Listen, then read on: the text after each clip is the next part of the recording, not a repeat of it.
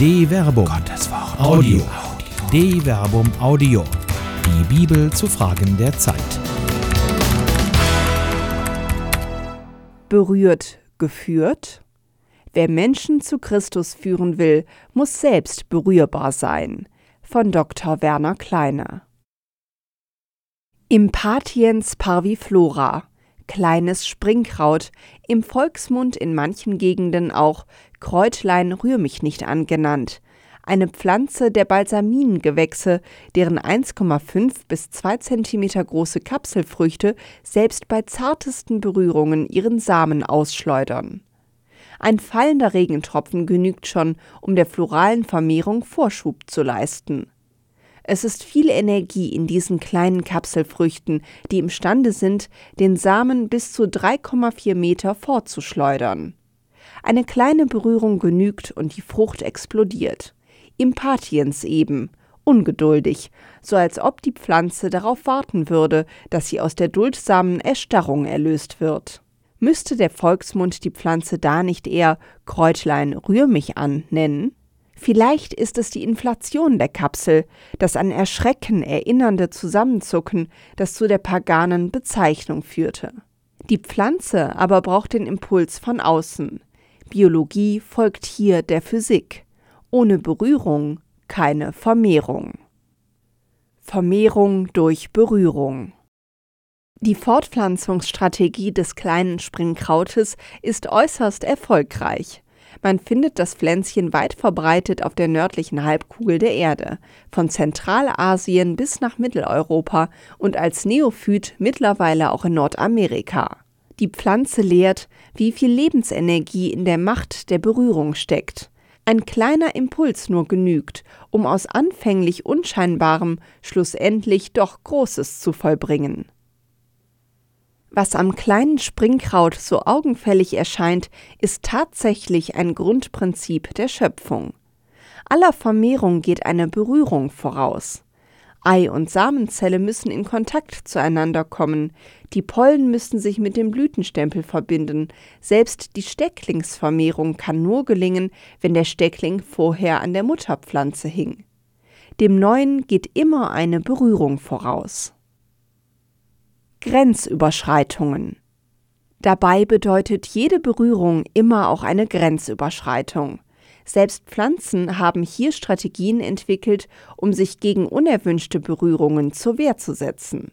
Abgefressen zu werden gehört sicher nicht zu den Berührungen, auf denen für die Fraßpflanze evolutiver Segen liegt.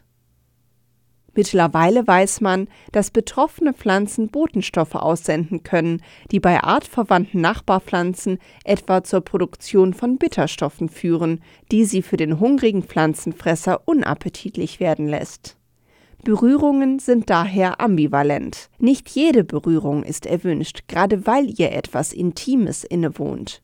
Berührungen durchbrechen jede Armlänge Abstand. Sie sind eindringlich und penetrant, vereinnahmend und bemächtigend. Ist es ein Wunder, wenn die Berührung der Jungfrau Maria durch den Heiligen Geist zum Zwecke der Fleischwerdung des göttlichen Logos mit einem Wort beschrieben wird, das im Griechischen auch zur Beschreibung von Akten feindlicher Übergriffe verwendet wird? Der Engel antwortete ihr, Heiliger Geist wird über dich kommen und Kraft des Höchsten wird dich überschatten. Deshalb wird auch das Kind heilig und Sohn Gottes genannt werden. Lukas Kapitel 1 Vers 35 Das Über dich kommen übersetzt das griechische Verb eperchestai.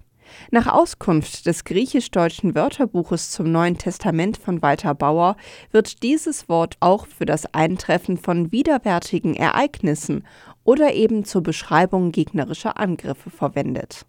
Jenseits dieser ambivalenten Assoziationen zeigt die Verwendung des Verbes die der göttlichen Berührung innewohnende Macht an. Die Macht der Berührung. Berührungen spielen auch in den Machterweisen und Zeichen, die Jesus vollbringt, eine wichtige Rolle. Auch sie zeichnen sich oft durch eine grenzüberschreitende Intimität aus, die sowohl von Jesus selbst intendiert sein kann, bisweilen aber auch von denen ausgeht, die glaubend ihre ganze Hoffnung in Jesus setzen. So ist es etwa bei der Erzählung der Heilung der blutflüssigen Frau, die in den synoptischen Evangelien in die Erzählung der Heilung der Tochter des Jairus, vergleiche Markus Kapitel 5 Vers 21 bis 43, eingeflochten ist. Darunter war eine Frau, die schon zwölf Jahre an Blutfluss litt. Sie war von vielen Ärzten behandelt worden und hatte dabei sehr zu leiden. Ihr ganzes Vermögen hatte sie ausgegeben, aber es hatte ihr nichts genutzt, sondern ihr Zustand war immer schlimmer geworden. Sie hatte von Jesus gehört. Nun drängte sie sich in der Menge von hinten heran und berührte sein Gewand. Denn sie sagte sich, wenn ich auch nur sein Gewand berühre, werde ich geheilt und sofort versiegte die Quelle des Blutes, und sie spürte in ihrem Leib, dass sie von ihrem Leiden geheilt war. Im selben Augenblick fühlte Jesus, dass eine Kraft von ihm ausströmte, und er wandte sich in dem Gedränge um und fragte, Wer hat mein Gewand berührt? Seine Jünger sagten zu ihm, Du siehst doch, wie sich die Leute um dich drängen, und da fragst du, wer hat mich berührt? Er blickte umher, um zu sehen, wer es getan hatte. Da kam die Frau zitternd vor Furcht, weil sie wusste, was mit ihr geschehen war, sie fiel vor ihm nieder und sagte ihm die ganze Wahrheit. Er aber sagte zu ihr Meine Tochter, dein Glaube hat dich gerettet. Geh in Frieden, du sollst von deinem Leiden geheilt sein. Markus Kapitel 5, Vers 25 bis 34.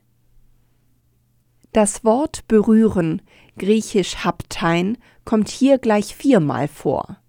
Tatsächlich intendiert der Text die Berührung sowohl als Grenzüberschreitung, wenn Jesus auf die Berührung zuerst irritiert reagiert, gleichzeitig wird aber auch die der Berührung innewohnende Macht deutlich, wenn Jesus spürt, wie eine Kraft von ihm ausströmt.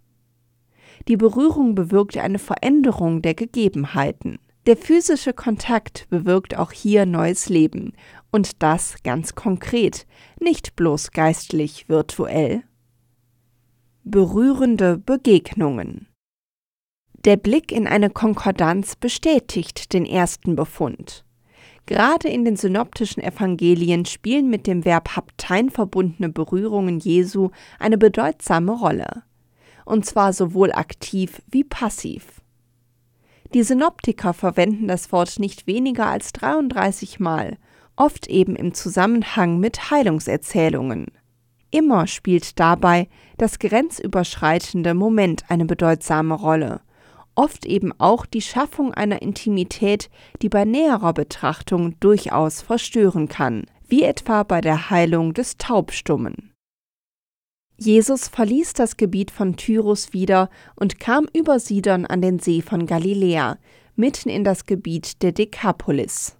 Da brachten sie zu ihm einen, der taub war und stammelte, und baten ihn, er möge ihm die Hand auflegen. Er nahm ihn beiseite, von der Menge weg, legte ihm die Finger in die Ohren und berührte dann die Zunge des Mannes mit Speichel. Danach blickte er zum Himmel auf, seufzte und sagte zu ihm Ephata, das heißt, öffne dich. Sogleich öffneten sich seine Ohren, seine Zunge wurde von ihrer Fessel befreit und er konnte richtig reden. Jesus verbot ihnen, jemanden davon zu erzählen. Doch je mehr er es ihnen verbot, desto mehr verkündeten sie es. Sie staunten über alle Maßen und sagten, er hat alles gut gemacht, er macht, dass die Tauben hören und die Stummen sprechen. Markus Kapitel 7, Vers 31 bis 37. Der Text ist bei näherer Betrachtung durchaus drastisch. Die Bitte, dem Taubstummen bloß die Hände aufzulegen, beantwortet Jesus mit einer mehr als intimen Geste. Lassen Sie, liebe Leserin und lieber Hörer, diese Begegnung vor Ihrem inneren Auge entstehen. Jesus legt seine Finger in die Ohren des Taubstummen und berührt griechisch hepsato Aorist dritte Person Singular von Haptein, Zunge mit Speichel.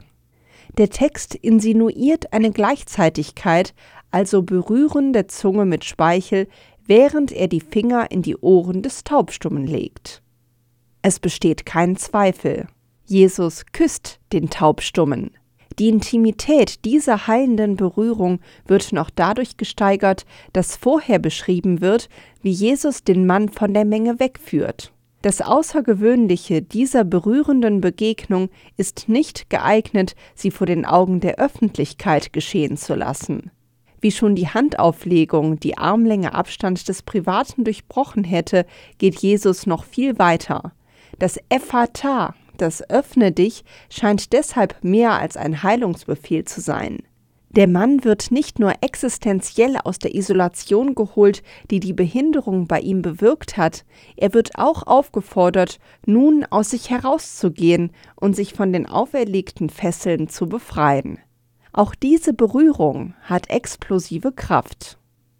Ambivalenzen die verstörende Intimität, die in der Heilung des Taubstummen mitschwingt, korrespondiert mit der Ambivalenz, die schon dem semantischen Spektrum des Wortes Haptein innewohnt.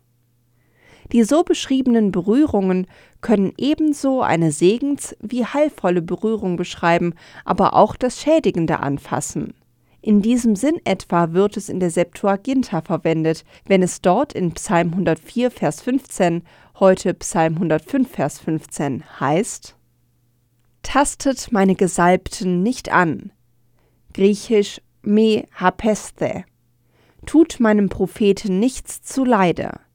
Psalm 104, Vers 15. Heute Psalm 105, Vers 15. So wichtig Berührungen sind, jede und jeder, der andere berührt, sollte sich dieser Ambivalenz ebenso bewusst sein wie der der Berührung innewohnenden Tendenz zur Grenzüberschreitung und des Eindringens in die Intimsphäre. Christus berührbar machen? Diese Ambivalenz kann heutzutage nicht stark genug betont werden, wenn in vielen Pastoralkonzepten davon die Rede ist, dass Christus berührbar gemacht werden soll. Hier stellt sich ja ganz grundsätzlich die Frage, wie das gehen soll. Der historische Jesus hat durch Berührung Heilung bewirkt. Jesus war berührbar. Als auferstandener Christus aber entzieht er sich genau dieser Berührbarkeit, ein Aspekt, der insbesondere im Johannesevangelium eine wichtige Rolle spielt. Die Begegnung des Auferstandenen mit Maria Magdalena führt, nachdem sie ihn endlich erkannt hat, zu einer fast schon mahnenden Ansage. Jesus sagte zu ihr, Halte mich nicht fest, denn ich bin noch nicht zum Vater hinaufgegangen. Johannes Kapitel 20, Vers 17. Und auch Thomas der Zweifler, dem der Auferstandene doch ausdrücklich anbietet, seine Hand in seine Seite zu legen, scheint im letzten Moment vor der haptischen Berührung des ewig gewordenen zurückzuschrecken. Wenn es eben nicht heißt, weil du mich begriffen hast, glaubst du, sondern weil du mich gesehen hast, glaubst du. Johannes Kapitel 20, Vers 29. Alles deutet darauf hin, dass der auferstandene Christus offenkundig nicht so einfach berührbar ist, wie der irdische Jesus es war. Das hat wohl mit der physisch-haptischen Dimension der Berührung zu tun. Ist also alles Streben, Christus berührbar zu machen, wie es in vielen pastoral gut gemeinten Intentionen zu finden ist, pure, ja unbiblische Illusion? Zu konkret, um bloß geistlich zu sein. In der Tat, das haptische Moment der Berührung ist zu konkret, bisweilen eben sogar intim, um sich in rein Geistliches hinein auflösen zu lassen. Berührungen sind physische Ereignisse. Die somatische, die leibliche Dimension des Menschen bedarf dieser leibhaftigen Konkretion der Berührung. Der Auferstandene, der in seiner verklärten Leiblichkeit schon Teil der Ewigkeit ist, entzieht sich dieser raumzeitlichen Existenzialität der Berührung. Deshalb kann er nicht mehr einfach begriffen werden und er kann nicht mehr so einfach berühren, wie es der rein irdische Jesus noch konnte. Ist damit alles verloren? Wohl kaum, gibt doch der Auferstandene selbst seinen Jüngern den entscheidenden Auftrag. Geht hinaus in die ganze Welt und verkündet das Evangelium der ganzen Schöpfung.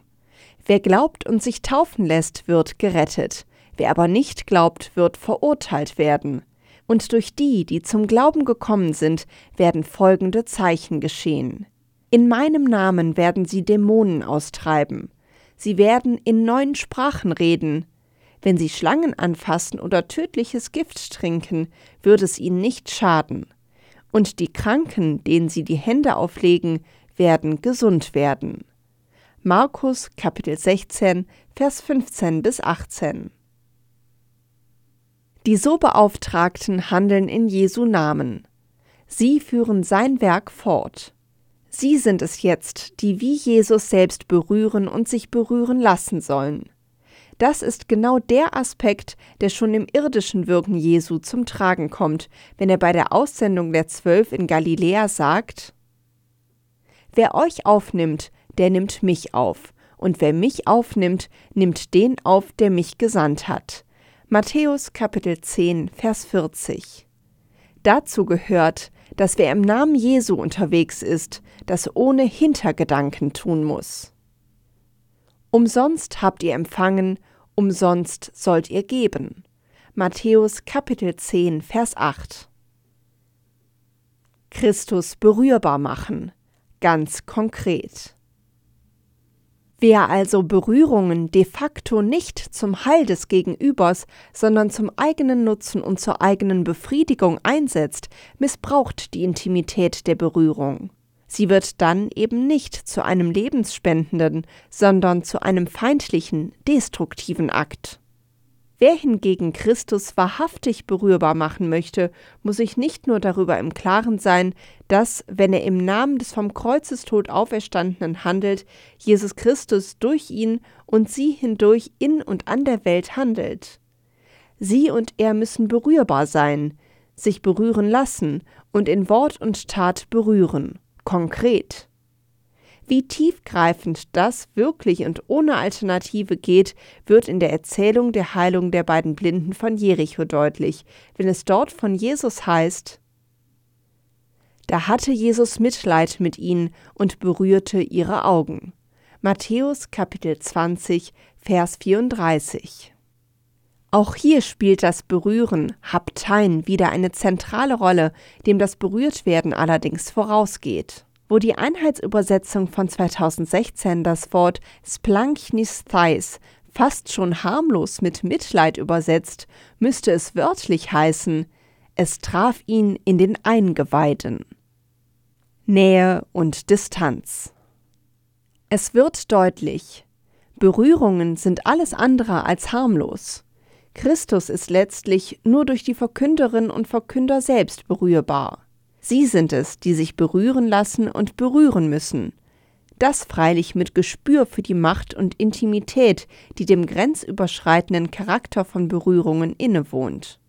Wer die Armlänge Abstand des Intimen durchbricht, sollte das nie und nie meint nie ungefragt und ohne Auftrag tun. Das gilt insbesondere für Kinder, die auch hohe Kleriker so gerne küssen und segnen. Werden diese Kinder eigentlich je gefragt, ob sie das wollen? Ist es wirklich so außergewöhnlich, ein Kind zu fragen, ob man ihm die Hände segnend auflegen darf? Gibt es, wenn das Kind es nicht möchte, keine Alternative? Doch, die gibt es, wenn man sich nur auf das Wort Gottes einließe. So heißt es in der Apostelgeschichte. Durch die Hände der Apostel geschahen viele Zeichen und Wunder im Volk. Alle kamen einmütig in die Halle Salomos zusammen. Von den übrigen wagte niemand, sich ihnen anzuschließen, aber das Volk schätzte sie hoch. Immer mehr wurden im Glauben zum Herrn geführt, Scharen von Männern und Frauen. Selbst die Kranken trug man auf die Straßen hinaus und legte sie auf Betten und Liegen, damit, wenn Petrus vorüberkam, wenigstens sein Schatten auf einen von ihnen fiel. Apostelgeschichte Kapitel 5, Vers 12 bis 15. Die Berührung mit dem Schatten genügt bisweilen.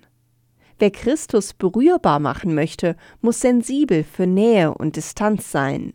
Er bzw. sie dürfen ihre eigenen Bedürfnisse nie über die derer stellen, die sie zu Christus führen wollen. Der Weg ist schmal, zu schmal für manchen, der vorgibt, im Auftrag Jesu zu handeln, die Macht der Berührungen missbraucht hat. In Art und im Sinn der Berührung offenbart sich, ob jemand letztlich Freund oder Feind Jesu Christi ist. Wer sein Freund ist, der weiß nicht nur um die Macht der Berührung. Im Namen des Auferstandenen wird er auch akzeptieren, wenn das Gegenüber mit oder ohne Worte signalisiert, rühre mich nicht an.